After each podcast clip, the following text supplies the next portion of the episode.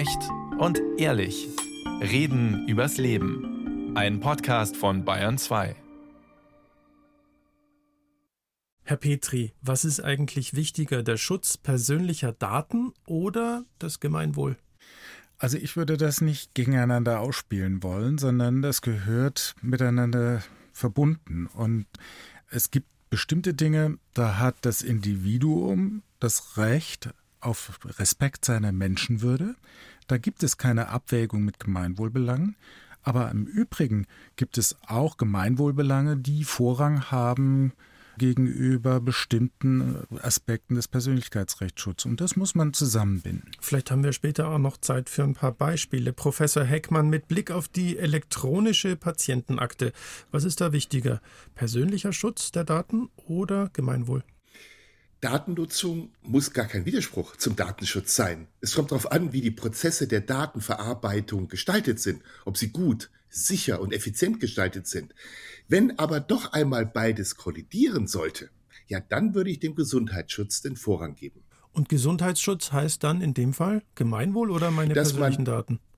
Das gehört zusammen, wie Herr Peters schon richtig sagt. Gesundheitsschutz ist natürlich gemeinwohlorientiert, aber dem Einzelnen eine Privatsphäre zu geben, auch mit Blick auf seine Gesundheitsdaten, ist auch für mich Teil des Gemeinwohls. Datennutzung zwischen Schutz und Chance am Beispiel der elektronischen Patientenakte, kurz EPA. Darüber wollen wir heute sprechen. Mein Name ist Klaus Schneider und im Bayern 2 Studio begrüße ich dazu den bayerischen Landesbeauftragten für Datenschutz, Herrn Professor Thomas Petri. Grüße Sie. Guten Tag, ich grüße Sie. Und aus Berlin ist uns Professor Dirk Heckmann zugeschaltet. Er lehrt an der TU München Recht und Sicherheit der Digitalisierung und ist unter anderem auch Geschäftsführer des Wissenschaftlichen Beirats für digitale Transformation der AOK Nordost. Grüße Sie. Grüß Gott aus Berlin. Krankenkassen bieten eine elektronische Patientenakte schon seit 2021 an. Allerdings nehmen weniger als ein Prozent der Versicherten diese in Anspruch. Und um das zu ändern, plant die Bundesregierung ein Gesetz zur besseren Gesundheitsdatennutzung. Herr Petri, was soll denn eigentlich in dieser elektronischen Patientenakte drinstehen? Welche Daten sind das und wer kann die einsehen? Also die Idee ist wohl, dass man äh, bestimmte Behandlungsdaten abspeichert, die für Nachbehandler sinnvoll sind. Also bildgebendes Material, wahrscheinlich Arztbriefe und dergleichen. Der Patient selber, der betroffen ist, der soll persönliche Daten auch, die er drin haben will, äh, zuspeichern können. Aber ich glaube, der Fokus liegt eher auf die Daten, die die Behandler tatsächlich benötigen. Mhm. Und Herr Heckmann, wer hätte denn was davon, wenn so gut wie alle die elektronische Patientenakte nutzen würden? Auch das sind sehr viele. Praktisch alle Akteure im Gesundheitswesen. Also die Patientinnen und Patienten, die ganze Ärzteschaft, die Forschung, die Krankenkassen, aber auch zum Beispiel Startups, die neue Anwendungen entwickeln können, sogenannte digitale Gesundheitsanwendungen, die uns allen dann auch im Alltag nutzen können. Also letzten Endes würden wir alle davon profitieren. Und inwiefern auch zum Beispiel Patienten Patienten, Patientinnen sind natürlich ganz besonders betroffen, aber sie profitieren auch am meisten. Einmal durch die einfachere Datenübermittlung an Fachärzte oder Kliniken. Wir kennen das doch alle, dass man heute immer noch irgendwelche Röntgenbilder oder CDs von A nach B tragen darf als Patient oder beispielsweise, dass immer mehr Daten zusätzlich erhoben werden, dass ich also Formulare fünfmal ausfüllen muss oder dass ich immer wieder die gleichen Angaben machen muss. Das entfällt natürlich bei einem Zugriff Zugriff auf diese Daten, wenn sie digital sind. Dann ganz wichtig das E-Rezept. Man muss bedenken, wenn man auf Papier Medikamente bei der einen Apotheke einreicht und bei der anderen Apotheke ein anderes Rezept, erkennt niemand, dass sie vielleicht Wechselwirkungen haben. Beim elektronischen Rezept sind die Daten natürlich miteinander verknüpft und vergleichbar. Das kann sogar Menschenleben schützen dann erspart man sich auch teure und belastende Doppeluntersuchungen, weil ja beispielsweise Röntgenaufnahmen, an die man sich nicht erinnert, dann noch einmal gemacht werden, weil die Ärzte auf Nummer sicher gehen wollen. Haben sie aber Zugriff auf diese Daten, dann kann man sich diese Untersuchungen ersparen. Und letzten Endes profitieren die Patienten ja auch mittelbar durch neue Erkenntnisse der Forschung, der Gesundheitsforschung, etwa zu seltenen Erkrankungen. Da brauche ich ja solche digitalisierten Daten.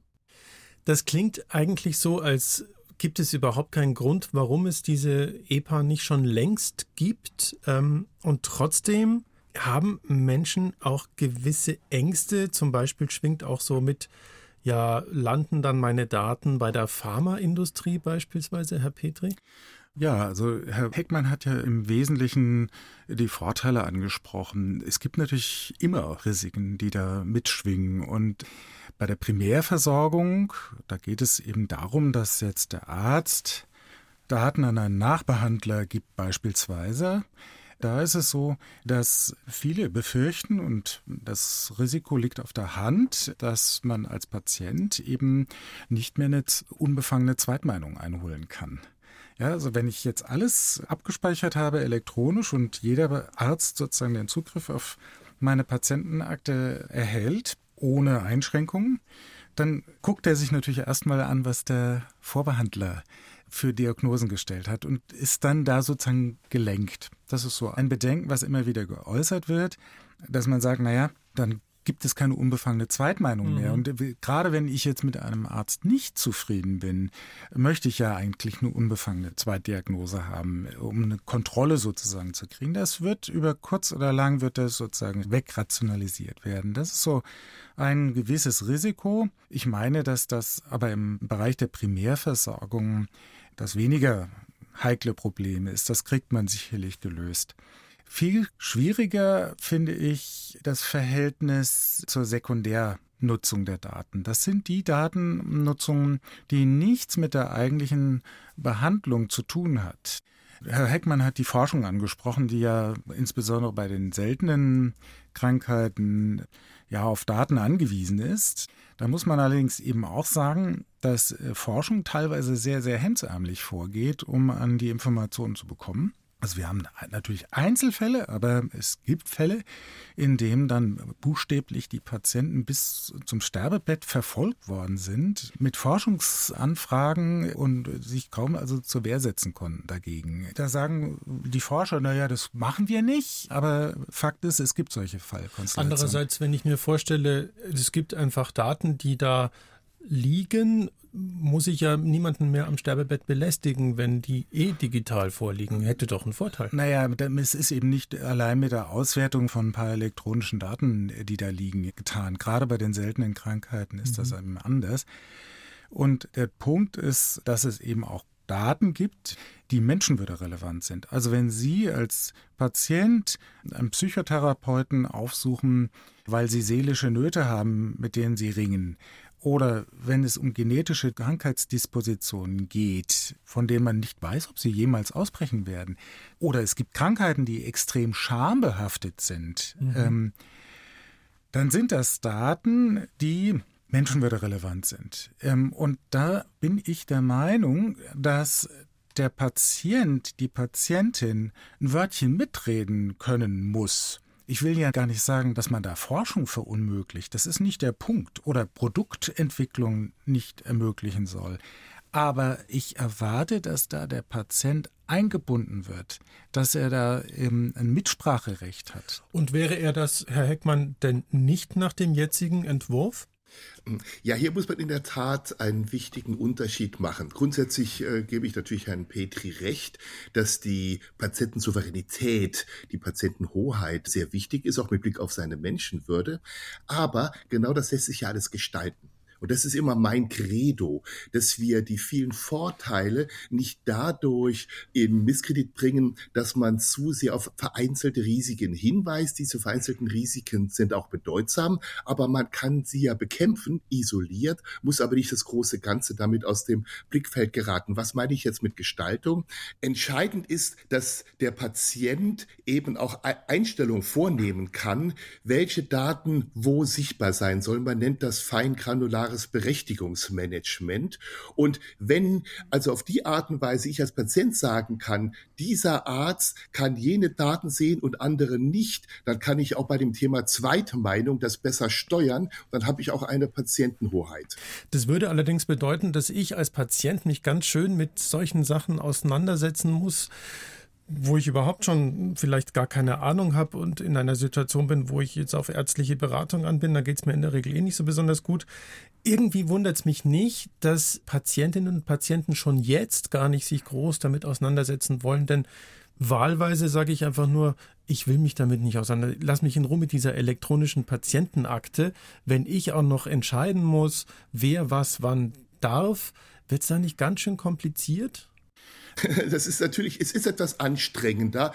Äh, moderne Entwicklungen fordern manchmal, dass man sich tatsächlich selber stärker einbringen muss. Und dafür müssen wir Hilfestellung leisten. Das machen bereits die Krankenkassen durch sehr viel Aufklärung, Information. Aber das können auch äh, neuerdings irgendwelche Treuhänder sein, also Unternehmen, die den Patienten auch helfen, hier auch mit diesen Dingen besser klarzukommen. Und dann brauchen wir so etwas wie beispielsweise datenschutzfreundliche Voreinstellungen, dass ich nicht immer wieder neu überlegen muss, sondern dass das System so funktioniert, wie ich es für meine Belange am liebsten haben möchte. Wären Sie damit einverstanden, Herr Petri? Das hört sich alles ganz toll an, aber das Problem ist, dass das im Moment gesetzlich gar nicht so vorgesehen ist. Also das, was Herr Heckmann vorschlägt, damit könnte ich gut leben. Wenn man einmal seine Präferenzen einstellt und dann sagt, wenn ich damit, wenn das alles so im Allgemeinen passt, dann hätte man eine Lösung, die technisch auch heute schon realisierbar ist. Ich kenne diverse Anbieter auf dem Markt, die das können. Die Schwierigkeit ist eben, das ist gesetzlich so nicht vorgesehen im Moment. Es ist eben kein freien granulares äh, Konzept vorgesehen, sondern man hat jetzt erstmal die Methode ganz oder gar nicht. Und das regelt im Prinzip erstmal nur die Frage der Primärversorgung, bei der ich schon angedeutet habe, dass das aus meiner Sicht eigentlich äh, das eher geringere Problem Können ist. Sie als Datenschutzbeauftragter Herr Petri da eigentlich dann intervenieren, wenn dieser Gesetzentwurf so ist, wo Sie sagen, nee, nee, nee, nee, nee, nee? Also ich kann nur intervenieren, wenn ich davon ausgehe, dass der nationale Gesetzgeber Regelungen schafft, die nicht im Einklang mit dem europäischen Recht sind. Dann kann ich sagen, okay, es gibt dann Anwendungsvorrang des europäischen Rechts gegenüber dem nationalen Recht. Dann kann ich sagen, gut, ich ordne eben an, dass dieses oder jenes äh, nicht stattfindet. Das könnte ich machen. Allerdings müsste dann wahrscheinlich ein Gericht eingeschaltet werden, das dann eben das klärt, gegebenenfalls beim Europäischen Gerichtshof vorlegt und sagt, ähm, welche Auslegung stimmt da.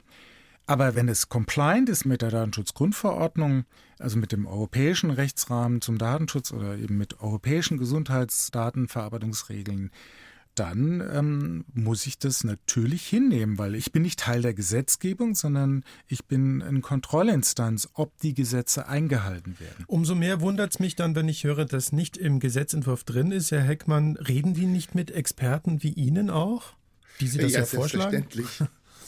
Ja, natürlich. Es gab schon im Jahr 2020 war es ja, genau, wohl ja. im Gesundheitsausschuss des Bundestages gab es eine Anhörung, an der ich auch beteiligt war, wo ich auch nochmal selber darauf hingewiesen habe, dass diese Abstufung zunächst ein grobgranulares Berechtigungsmanagement zu haben und dann ein feingranulares. Ich halte das für europarechtskonform, für datenschutzkonform, weil wir eine Besonderheit haben. Wir haben ja die Freiwilligkeit der elektronischen Patientenakte. Mhm. Das heißt, jeder kann selbst entscheiden, ob er die Vorteile mehr im Vordergrund sieht oder die Risiken mehr bewertet. Und das war ursprünglich gedacht als Opt-in, dass ich ausdrücklich zustimmen muss, wenn ich die Patientenakte haben will. Jetzt bekommen wir ein Opt-out durch die neueste Gesetzgebung. Das heißt, ich kann und äh, darf auch widersprechen der Patientenakte. Das ist aber ebenfalls ein Akt der Freiwilligkeit. Aber Denn ich werde ausdrücklich belehrt, dass ich widersprechen darf und dann kann jeder selbst entscheiden, ob er die Patientenakte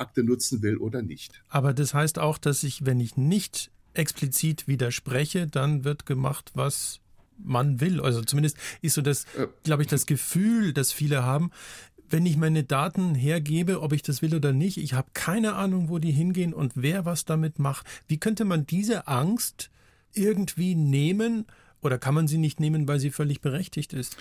Na, man müsste mehr Transparenz herstellen. Und da müssen natürlich dann auch die Akteure im Gesundheitswesen, die jetzt auch interessiert sind an der Datennutzung, tatsächlich auch Transparenz walten lassen und nicht irgendwelche Hochglanzbroschüren erzeugen, sondern man muss dann wirklich die Karten auf den Tisch legen. Wofür braucht man die Daten?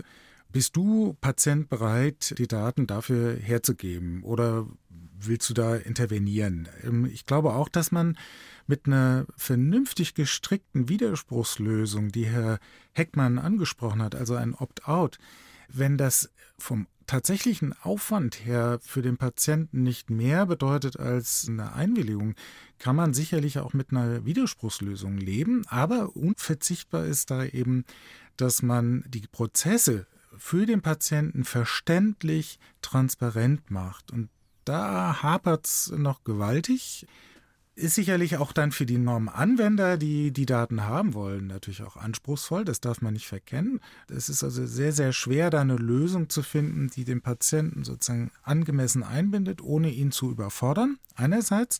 Andererseits eben die Prozesse auch so zu machen, dass die Nutzer, die potenziellen, da auch nicht mit bürokratischen Lasten überfrachtet werden. Das ist so der Zwiespalt, mit dem wir hier zu kämpfen haben. Jetzt komme ich mit einer einfach technischen Frage, Herr Heckmann, wo ich mir denke, das alles wäre doch überhaupt kein Problem, wenn diese Daten nicht automatisch mit mir als Person verbunden wären, sondern irgendwie anonymisiert. Ist das nicht eine Möglichkeit?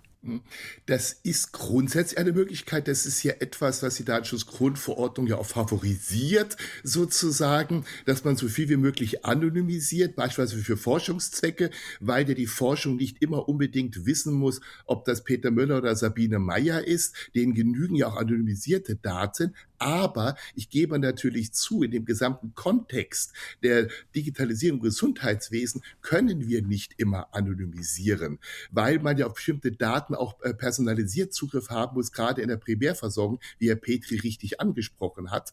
Das heißt also, so viel anonymisieren wie möglich, aber natürlich dann, wenn es nicht anonym ist, andere Vorkehrungen treffen. Und da hat Herr Petri schon zu Recht gesagt, ein Höchstmaß an Transparenz und an guter Prozessgestaltung hilft hier sehr. Es fällt in dem Zusammenhang auch immer gern der Begriff des Pseudonymisierens. Was ist denn da der Unterschied? Beim Pseudonymisieren haben Sie immer noch gewissermaßen einen Bezugspunkt zu der Person. Sie haben das Pseudonym, wie beispielsweise einen Nutzernamen, und dann kann man die Datenbestände leicht zurückführen, weil man weiß, wer hinter dem Benutzernamen steht. Beim Anonymisieren haben Sie diesen Personenbezug vollständig gelöst. Und ist es technisch überhaupt so einfach machbar? Das ist machbar. Ähm, das wird auch praktiziert. Wir haben beispielsweise die nationale Kohorte, so nennt sich das. Das ist eine ganz groß angelegte, über mehrere Jahre laufende Studie, die arbeitet überwiegend mit Pseudonymisierungen. Oft sind das dann alphanumerische Codes, die man dann einsetzt, um sicherzustellen, dass man von ein und derselben Person einen Verlauf feststellen kann. Also wie verändert sich der Gesundheitszustand eines ganz bestimmten Patienten im Alter von fünf Jahren, von sieben Jahren, zehn Jahren, 13, 20, 50 Jahren. Und um solche Verläufe nachvollziehen zu können, da müssen Sie pseudonymisieren, weil Sie ansonsten diese Zuordnung zu einer ganz konkreten Person nicht herstellen können. Also bei Verlaufsstudien, und das sind im medizinischen Bereich, also wenn es um klinische Forschung geht, ist das, würde ich sagen, Herr Heckmann, der Regelfall. Da brauchen Sie Pseudonyme. Wenn Sie jetzt beispielsweise an Medizinprodukte denken, da können Sie sicherlich auch mit anonymen Daten arbeiten. Das klingt alles so nachvollziehbar und irgendwie einleuchtend. Dann frage ich mich, warum haben wir das Ding dann nicht schon längst, so wie Sie es jetzt alle beide eigentlich relativ einig beschreiben? Also es Ursachen äh, liegen vermutlich darin, dass wir einen ziemlichen Wildwuchs haben an IT-Systemen und Anwendungen.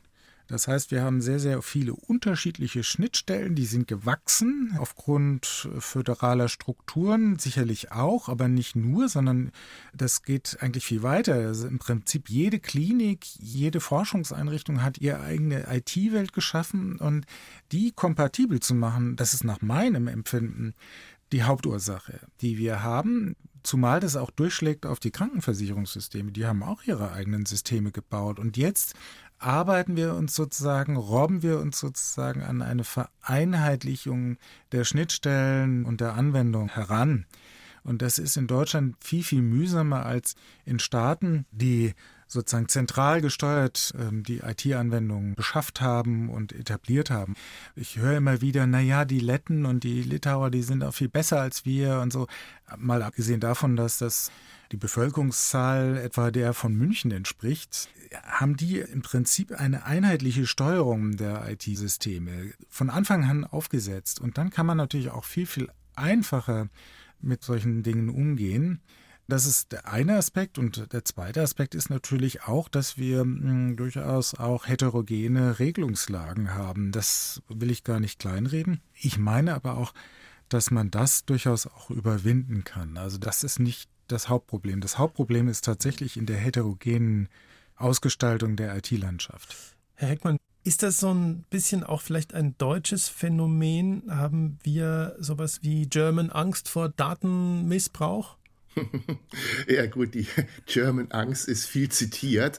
Es ist auch ein bisschen was dran, das stimmt. Wir haben aber auch eine Geschichte, das darf man nicht vergessen. Wir haben eine besondere Datenkultur in Deutschland aufgrund unserer Geschichte äh, in beiden Teilen Deutschlands, wo sehr viel Missbrauch stattgefunden hat auch.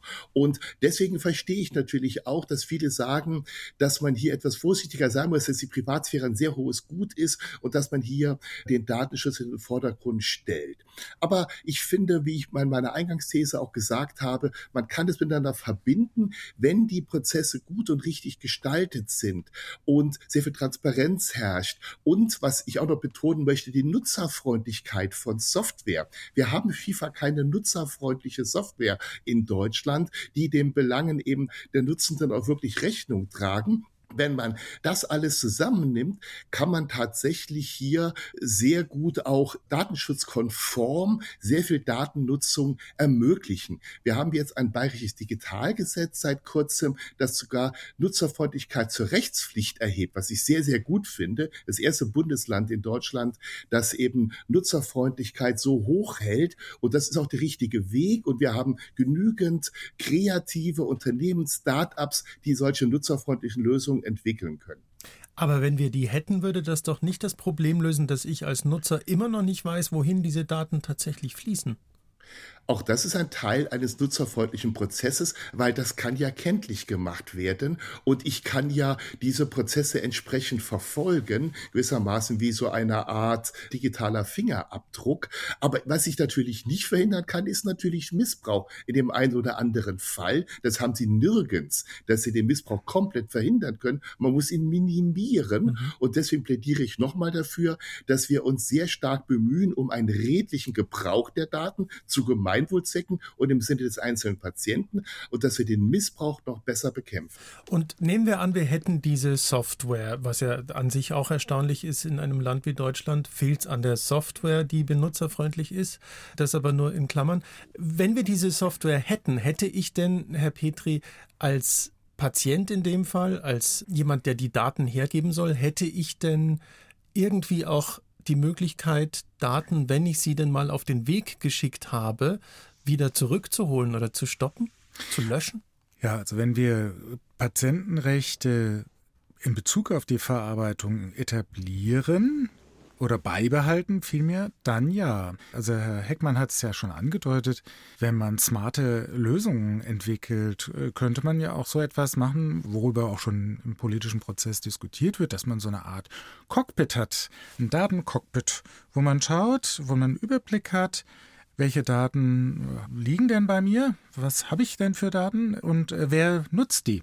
Und dann sage ich, was? Dieses Unternehmen, das hat doch irgendwelche Medikamente entwickelt, mit denen ich überhaupt nicht gut klarkomme oder die auch ethisch vielleicht schwierige Unternehmensentscheidungen getroffen hat, mit denen ich nichts zu tun haben will. Das ist wie so ein Hedgefonds, wo ich gucke, ähm, wo fließt mein Geld ja. hin? Nö, das will ich nicht. Nö, das so. Genau, sowas. Es wird ernsthaft diskutiert, dass man sowas einrichtet und dann kann der Patient sozusagen für sich gesehen zentral steuern, ob er eine allgemeine Lösung will.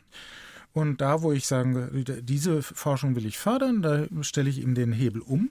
Und dann kann das uneingeschränkt genutzt werden oder mit Einschränkung genutzt werden. Und dort, wo ich Vorbehalte habe aufgrund von persönlichen Erfahrungen oder aufgrund von allgemeinen politischen Einstellungen oder eben aufgrund meiner Scham in bestimmten Bereichen, da sage ich nein, da behalte ich die datenschutzfreundliche Voreinstellung vor. Und der zentrale Aspekt ist ja der, dass wir dazu kommen, dass das Unternehmen oder Forscher oder Kliniken mehr Daten erhalten als bisher. Und die müssen ja nicht alle Daten haben. Das, das ist eigentlich die extreme Ausnahme, dass Forscher angewiesen sind auf alle Daten aller Patienten. Das ist eigentlich ein, ein extrem seltener Ausnahmefall. Der Regelfall ist eigentlich, dass man bestimmte Mindestanzahl von beforschten Personen braucht, ja, aber eben nicht äh, einen kompletten Überblick.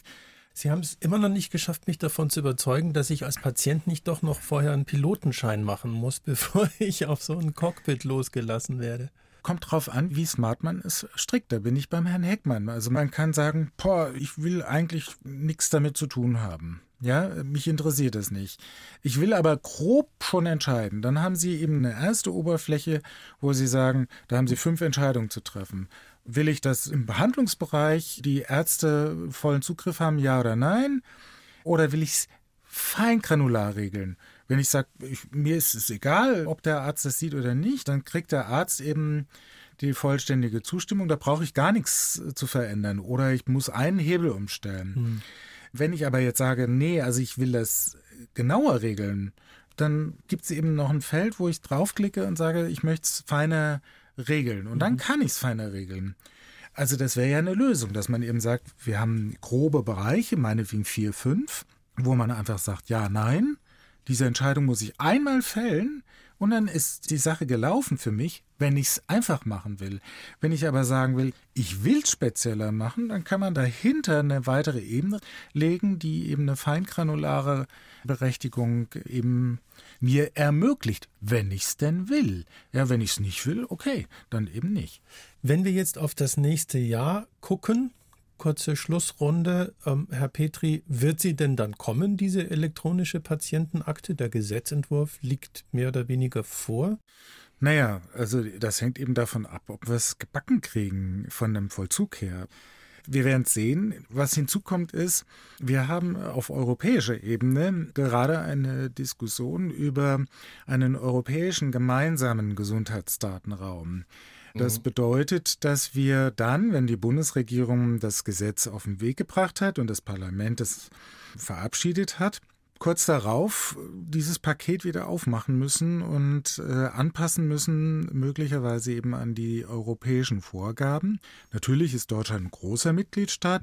Die Bundesregierung wird schon darauf hinwirken, dass der europäische Rechtsrahmen nicht zu weit von den deutschen Regelungen entfernt ist. Aber das wird sicher so sein, dass es Anpassungen geben werden muss. Ja, also der europäische Rechtsrahmen wird sich unterscheiden von dem deutschen, weil es gibt eben nicht nur Deutschland, sondern es gibt eben noch eine ganze Reihe anderer Mitgliedstaaten, die da was zu sagen haben. Oder Herr Heckmann, Ihre Prognose wird es vielleicht so sein, dass Europa irgendwann sagt, so ist es und Deutschland muss sowieso, wie bis jetzt auch offensichtlich, hinterher hecheln? Naja gut, Herr Petri hat schon den, den europäischen Gesundheitsdatenraum angesprochen. Da gibt es ja schon die passende Verordnung. Das wird jetzt gerade gebaut und ich finde das auch genau richtig, was da geschieht. Und ich kann nur sagen, ich hoffe einfach sehr, dass wir es endlich hinbekommen. Denn wenn die nächste Pandemie kommt, möchte ich, dass wir in Deutschland bessere, digitalere Verhältnisse haben, weil das uns allen nutzt, insbesondere unserer Gesundheit. Die Hoffnung stirbt zuletzt. Professor Dirk Heckmann und Professor Thomas Petri, vielen Dank Ihnen beiden für Ihre Zeit und das Gespräch. Sehr gerne, danke. Ja, vielen Dank auch.